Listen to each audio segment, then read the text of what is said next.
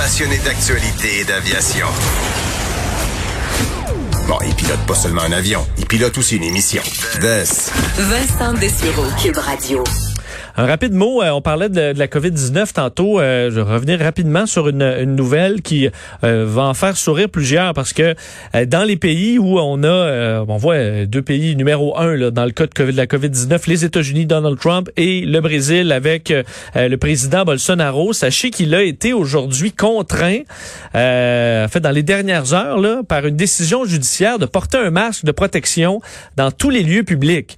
ça, quand tu te fais virer de bord par ton système de justice et que tu es le président, c'est un peu gênant. Euh, arrêt donc rendu hier soir, euh, le juge Renato Borelli a décidé qu'une amende de 2000, enfin là, euh, donc ça équivaut à 500 dollars, un peu plus de 500 dollars canadiens. donc une amende serait infligée à M. Bolsonaro, chef d'État, s'il apparaissait à nouveau en public sans son masque. Euh, qui est exigé parce qu'il y a un décret en vigueur dans le district fédéral de Brasilia, donc euh, pour l'obligation du masque dans les lieux publics. Le président euh, l'a mis et pas mis là, très inégal. On sait que Bolsonaro a beaucoup douté de la pandémie, négligé la pandémie. A même il y a quelques jours disait aux Brésiliens de filmer leurs hôpitaux pour prouver qu'il y avait beaucoup moins de cas qu'on le disait. alors là, ben, il se fait virer de bord le juge qui disait le président a l'obligation de respecter les lois en vigueur ainsi que d'assurer le bien-être de la population et par conséquent d'adopter les mesures sanitaires pour éviter la propagation du nouveau coronavirus. Euh, alors, une décision euh, particulière, les avocats, c'est un avocat d'ailleurs bon, qui avait déclenché cette euh, qualifiant la conduite de Bolsonaro d'irresponsable. et bon, alors plusieurs Brésiliens, il faut dire que ça divise le Bolsonaro encore des fidèles assez assez intenses. Et la situation, malheureusement, qui se dégrade encore très vite au Brésil, une situation qui va être surveillée comme celle aux États-Unis, bien sûr. Euh, on va se tourner vers le Québec parce que vous avez probablement vu ce sondage léger, euh, le journal aujourd'hui, qui montre la popularité euh, exceptionnelle de François Legault et de son gouvernement au Québec. On va en parler, ça et d'un autre dossier tout aussi intéressant avec notre chroniqueur politique Antoine Robitaille. Salut Antoine.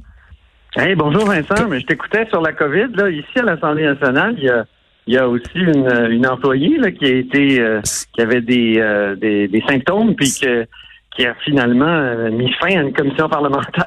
C'est ce que j'ai compris. On, on, parle, Antoine, ce qu'on a comme information, c'est c'est pas une élue, là, mais c'est un membre du personnel du Parti libéral. C'est ça, exactement. Puis là, le premier ministre, il n'a pas besoin de se faire tester, il paraît, parce qu'il n'y a pas de symptômes. En tout cas, depuis le début qu'on nous dit que même si on n'a pas de symptômes, il faut se faire tester parce que ça peut être asymptomatique. C'est difficile de se retrouver, hein? Oui, mais est-ce que M. Legault euh, se tient vraiment en, à l'intérieur de deux mètres des recherchistes du Parti libéral? oui, je pense que oui. oui, puis euh, il y a souvent un masque, tout ça, mais en même temps, je sais pas si tu te souviens de ces conférences de presse où il se toussait tout le temps dans les mains. Oui, oui, oui. Il oubliait une fois sur deux, puis après ça, il disait Ah oui, c'est vrai, faut que je le fasse dans le coude. bon, mais d'ailleurs, c'est. pas à deux mètres vraiment de M. Arruda, en tout cas. Et ça, euh, Antoine, ces, ces petits écarts de conduite ou faux pas de M. Euh, Legault semblent pas avoir euh, ébranlé les Québécois parce que clairement, ben la population est derrière le gouvernement de la CAQ. Exactement. J'ai l'impression que c'est un test de dopage qu'il faudrait faire passer à M. Legault, pas un test de pas un test pour la COVID, parce que son score est extraordinaire, 51% d'appui. Ça, c'est sans précédent, en tout cas depuis euh, Lucien Bouchard et la fin d'une autre crise, celle-là du verglas, qui avait été longue, qui avait touché moins de monde au Québec, parce que la COVID, ça touche tout le monde. Là. Tout le monde est potentiellement porteur. Donc, euh, on, on, sent que sur les résidences pour personnes âgées, les gens sont critiques. Hein? Il, y a, il, y a, il y a des gens qui... Euh, il y a 73 des gens qui euh, qui sont euh, qui disent que c'est pas une très bonne gestion. Euh, donc moins d'appui de ce côté-là. Mais est-ce que ce qui fait en que général la gestion ça passe très bien. Est-ce qui fait que ce, que ce qui passe quand même la pilule, c'est que les Québécois associent les problèmes en CHSLD à, à, peu près tous les précédents gouvernements, donc mettent pas ce poids-là entièrement sur M. Legault? Oui, d'une part, puis d'autre part, je pense que c'est Joseph Facal qui le disait bien ce matin les gens, euh, tu sais, malgré les bévues, les incohérences, les gens ont, le sentiment que le gouvernement a fait de son mieux, puis étaient pris avec des vieux problèmes aussi effectivement qui sont peut-être euh, euh, causés par, par d'autres gouvernements, puis qu'ils sont conscients qu'à l'impossible, nul n'est tenu, que mais en même temps, quand on compare, et moi je pense que ça, là, c'est appelé à, à, être plus difficile à défendre le gouvernement, quand on compare le, score et le, le, c'est-à-dire le bilan du gouvernement en termes de nombre de morts et tout ça, de, là, ça va être difficile. Puis moi, je pense que c'est pour ça qu'on a eu un, remaniement hier, là, parce qu'il va y avoir des enquêtes là-dessus, parce qu'il y a peut-être une deuxième vague qui s'en vient. C'est pour ça qu'on a changé la ministre de la Santé, j'ai l'impression. Si on jette un coup d'œil au parti d'opposition, euh, clairement, euh, Antoine, il n'y a pas un effet Anglade là, euh, pour le Parti libéral. Est-ce que c'est est-ce que c'est inquiétant pour eux?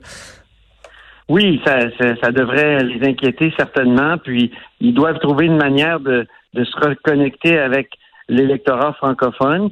C'est pas évident. Moi, j'ai fait une entrevue là, avec Dominique Anglade sur la question du lac Meach le lac Meach, donc cet accord dans les années 80, euh, euh, et, c'est comme une espèce de borne, ça, dans l'histoire, euh, un seuil en bas duquel, constitutionnellement parlant, le Québec ne réintègre pas le, Canada sur le plan constitutionnel.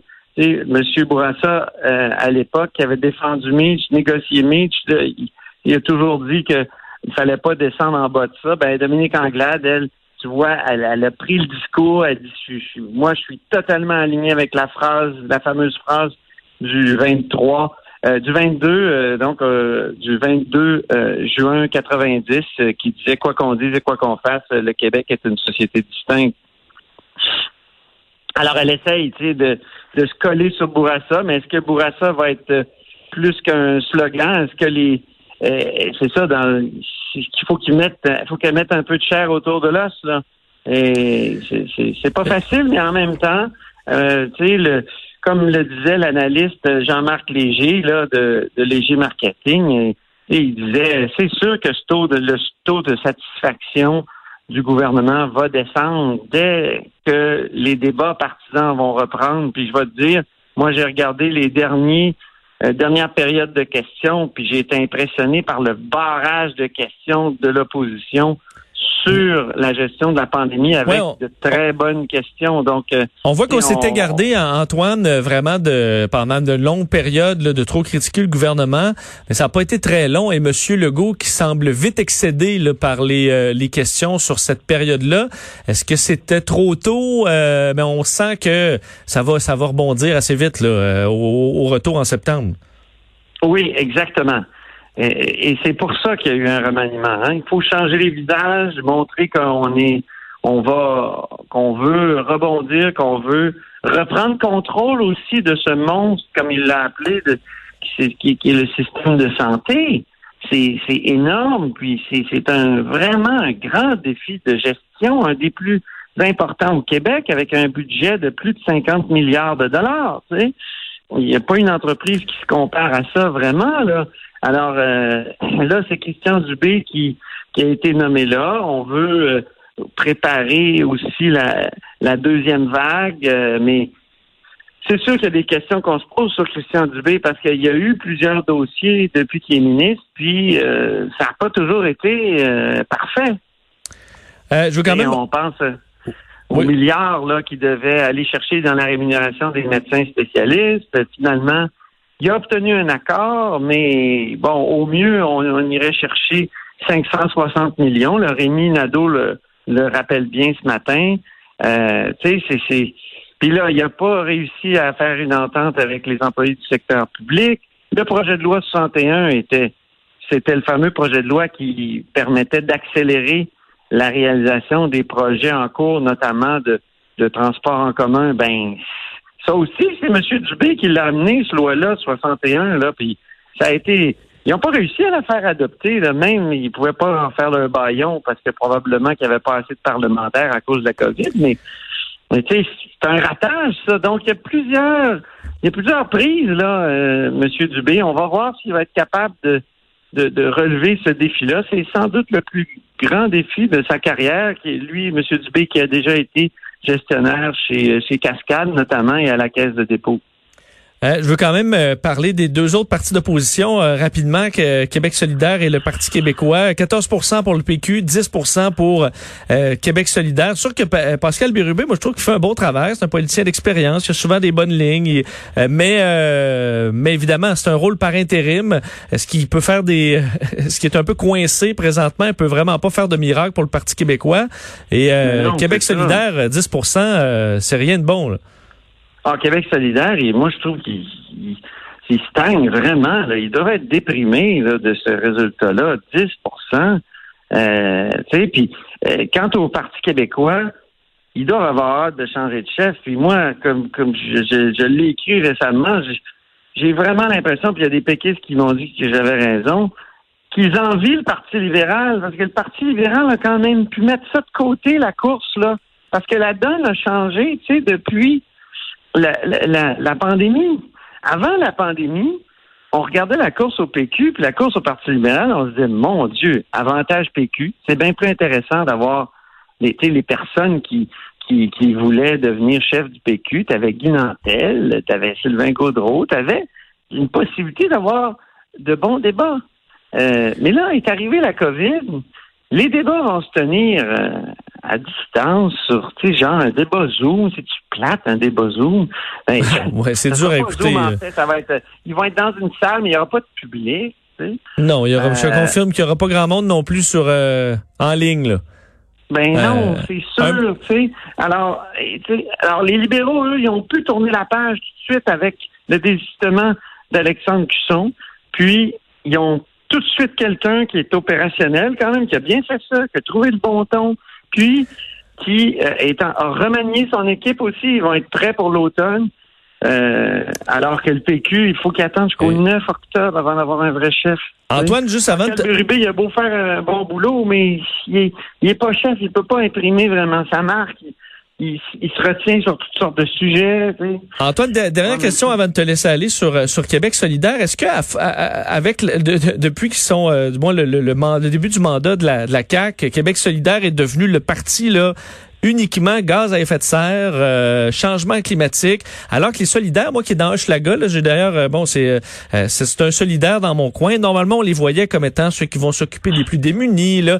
Et est-ce qu'ils auraient pu davantage prendre la balle au bon des CHSLD, les plus âgés? Là, on est dans la canicule.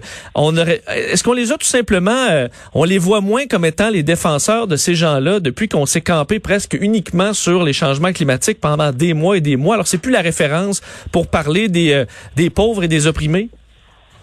Oui, mais je suis pas mal d'accord avec ce que tu dis, même si leurs interventions plus discrètes sont toujours là-dessus. Mais c'est vrai qu'ils ont mis l'accent, ils sont comme devenus sur-spécialisés, ils sont devenus une sorte de parti vert orange, tu sais. Et, ça, c'est effectivement, c'est avec la pandémie en plus, euh, il était euh, il semblait hors sujet un peu parce que. On disait bon, c'est réglé là, on, on, consomme plus là. Alors euh, Manon Massé, euh, on, lui reparlera dans quelques mois. On l'a vécu la décroissance là, puis euh, il y avait des gens qui n'ont pas aimé ça. Il y avait des aspects intéressants, tu sais, à la décroissance. Il y avait moins de bruit en ville, mais tu sais, on sait bien qu'on peut pas vivre de même non plus. Alors, alors, alors aussi, je pense qu'ils ils sont souverainistes, mais ils occupent pas du tout euh, une sorte de nationaliste. Il y, aurait moyen d'avoir un nationaliste de gauche, tu sais, euh, comme René Lévesque ou Louise Arel l'ont incarné. Puis, euh, puis récemment, j'étais tout surpris. Tu parlais d'Alexandre Leduc. Et il a pris position contre une intervention d'un gestionnaire de la police qui disait qu'il faudrait désormais faire passer des tests en anglais si on veut qu'il y ait de la diversité. Et je trouvais ça bien intéressant parce qu'Alexandre Leduc est intervenu sur une question linguistique en disant ben non, euh, la loi 101, c'est là pour justement et, l'idée que le, français est notre langue commune et de convergence, c'est important. Donc j'étais tout étonné, moi, de voir un, un, député de Québec solidaire intervenir sur la langue. C'est tellement rare. Or, c'est, il me semble qu'à Montréal, ça devrait être un sujet pour un parti souverainiste, un sujet crucial, tu sais. Très Antoine, il faut se laisser. Euh, merci beaucoup. On va surveiller euh, est-ce que ce, ce, genre de sondage-là, c'est ce qu'on va voir encore à l'automne. Euh, à, suivre, on va s'en reparler certains. Antoine Robitaille, merci d'avoir été avec nous. Au plaisir. Bon été à toi, Vincent. Salut, merci beaucoup à toi aussi. Jean-François